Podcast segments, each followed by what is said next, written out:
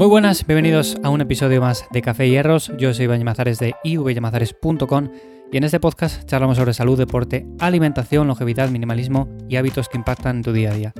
Bien, hoy vamos a hablar acerca de alimentos, más en concreto acerca de ciertas combinaciones, porque todavía sigo viendo algunos artículos en los cuales pues, se menciona el hecho de que no se pueden mezclar alimentos, no se pueden mezclar eh, diferentes tipos de macros en una misma comida, por ejemplo, grasas, proteínas, carbohidratos, bueno, todo este tipo de cosas. Es cierto que tenemos mucha información al respecto que no deja de ser un mito más, pero bueno, vamos a repasar algunos temas importantes con respecto a esto, porque hay muchas personas que empiezan a alimentarse de mejor forma, a hacer ejercicio físico y ven este tipo de cosas y piensan que la alimentación es más complicada de lo que realmente es y para nada es así. Así que bueno, como digo, voy a simplemente hablar de algunos detalles puntuales con respecto a esto de la combinación de alimentos, de por qué en sí es quizás mejor idea combinarlos que no utilizar esos macros de manera suelta en las comidas y por qué una dieta flexible al final es una de las mejores opciones.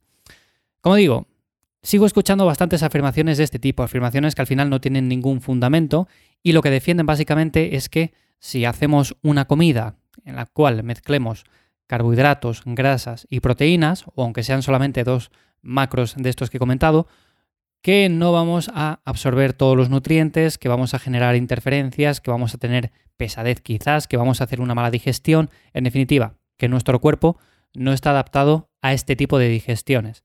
Ahora bien, si nos fijamos en los alimentos que tenemos a nuestro alrededor, hay algunos alimentos, como son las legumbres o como son los cereales, que ya contienen tanto carbohidratos como proteína. Entonces, por aquí ya se desmontarían parte pues este tipo de afirmaciones, porque realmente comemos todos los días cosas que contienen varios tipos de macro, o sea, no comemos solamente carbohidratos de forma aislada, proteína de forma aislada, que sí que lo podemos hacer, pero tenemos alimentos que contienen tanto proteína como grasa como carbohidratos. Entonces, por esta parte, no tendría mucho fundamento.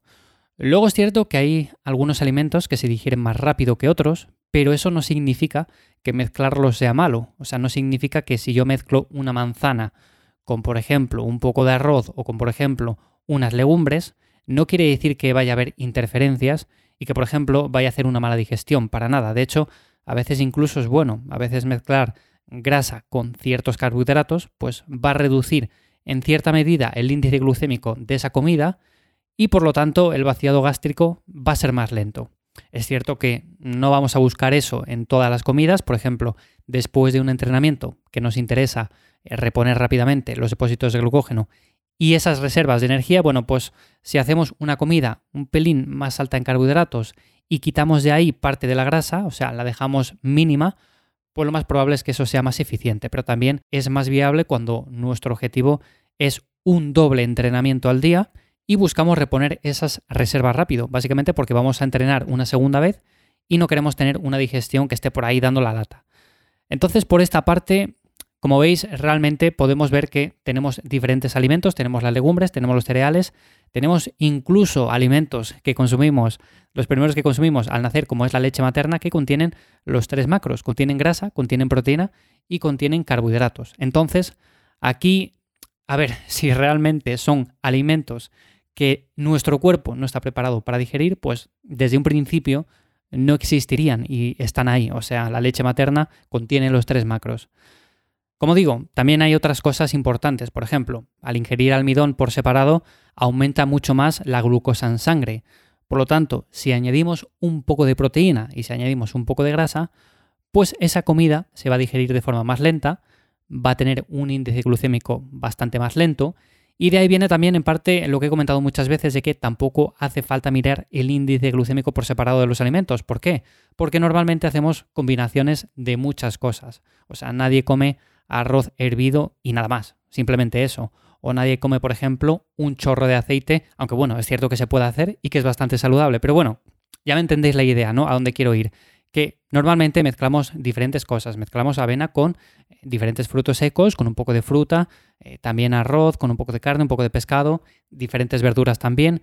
Todo esto al final hace que no podamos estar mirando exclusivamente el índice glucémico de un alimento en concreto, sino que todos esos índices glucémicos se mezclan y al final hacen uno único, ¿no? Por así decirlo.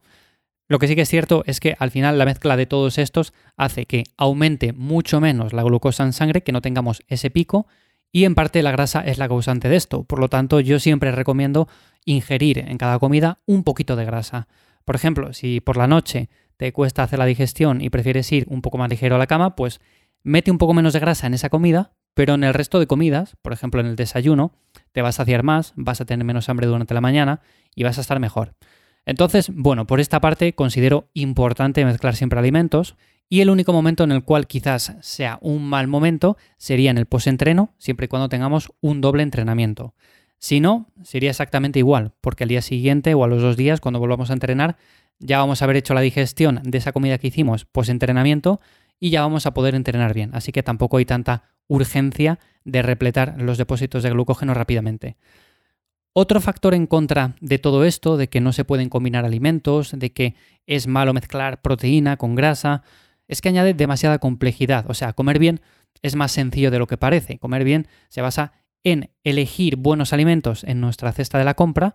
Sobre todo, algo que recomiendo es aprender a cocinar o ir cocinando poco a poco, no pedirlo todo hecho, porque así también sabemos o empezamos a hacer diferentes combinaciones de alimentos y nos va gustando mucho más también el tema de la comida que estamos comiendo, porque la estamos haciendo nosotros mismos. Es algo que recomiendo bastante y es cierto que, ya bien sea por la sociedad actual, porque tenemos poco tiempo, por el estrés del día a día, pues muchas veces pedimos la comida, ¿no? Pero si aprendemos a cocinar, si cocinamos nuestra propia comida la mayor parte del tiempo, pues va a ser algo más satisfactorio y que nos va a gustar más. Entonces, como digo, comer bien es bastante sencillo, se basa en elegir la mayor parte del tiempo buenos alimentos, que en el supermercado les vais a poder encontrar, no hace falta que vayáis a un sitio muy extraño. Y luego, por ejemplo, el 10% del tiempo, el 5%, esos pequeños días en los cuales tenemos una cena fuera, una comida, tenemos, yo que sé, algo que quizás se sale de lo habitual, pues también se puede comer sin ningún tipo de problema. Eso para mí sería una dieta flexible y sería una buena alimentación.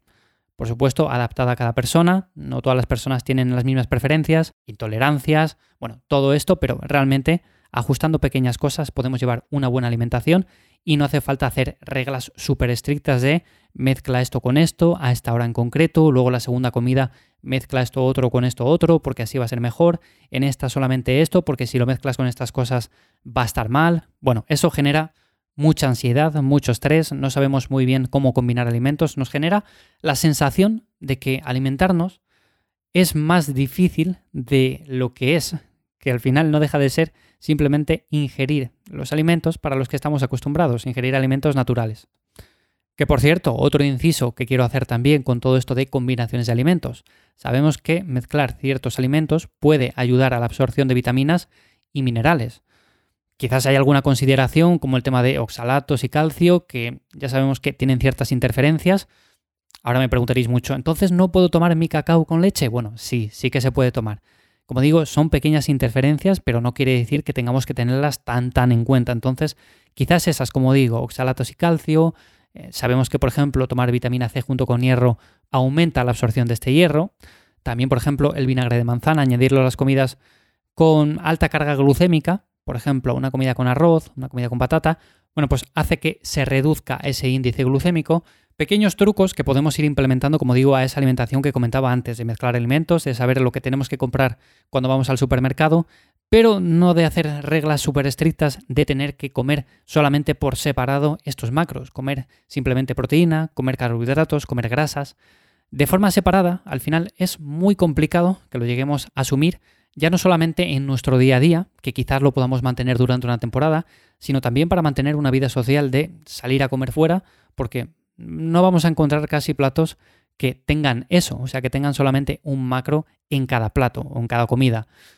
Así que es bastante difícil, es bastante poco eficiente. Como digo, no tiene ningún fundamento porque desde que somos pequeños ya ingerimos alimentos con los tres macros.